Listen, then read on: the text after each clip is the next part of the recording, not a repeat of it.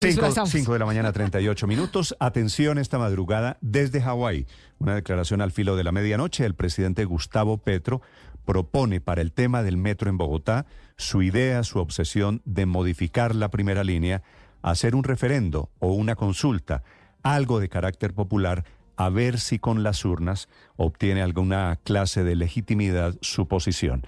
La noticia la plantea el presidente Petro, que lanza en realidad dos propuestas esta madrugada viniendo, regresando a Bogotá. Javier Segura.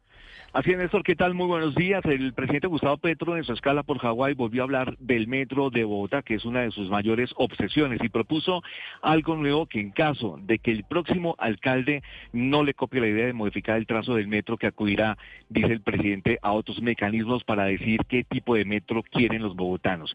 Él habla sobre el plebiscito, sobre consultas, sobre asambleas populares o sobre la misma elección de alcalde, que será en su primera vuelta este domingo 29 de octubre. Escuchamos al presidente Gustavo Petro y su plan B para el metro de Bogotá.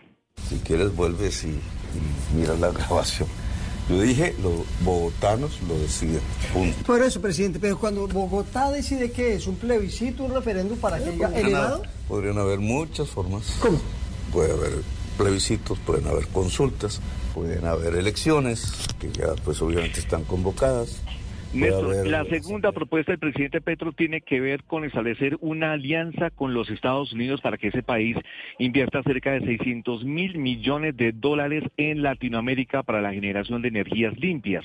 La teoría de Petro es que de esa forma se puede frenar el fenómeno migratorio, pues ya habría, pues ya no habría miseria ni tampoco razones para que los eh, sudamericanos viajen hacia los Estados hacia los Estados Unidos de manera irregular. Escuchamos al presidente Gustavo Petro hablando sobre esta alianza con los Estados Unidos.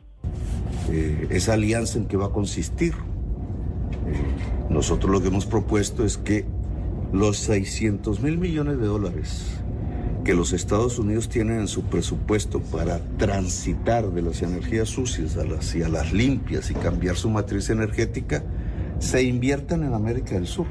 Petro también entregó un balance de su visita a China, señalando que buscará más inversión directa de ese país en proyectos, de esa manera equilibrar la balanza comercial, así como lograr un apoyo para la red férrea para unir el Pacífico y el Atlántico colombiano, un acercamiento con el mayor eh, socio comercial, la segunda potencia económica del mundo, y de esa manera mejorar la balanza comercial con mayores exportaciones de la eh, agroalimentaria de Colombia para el gigante asiático. Javier Segura, Blue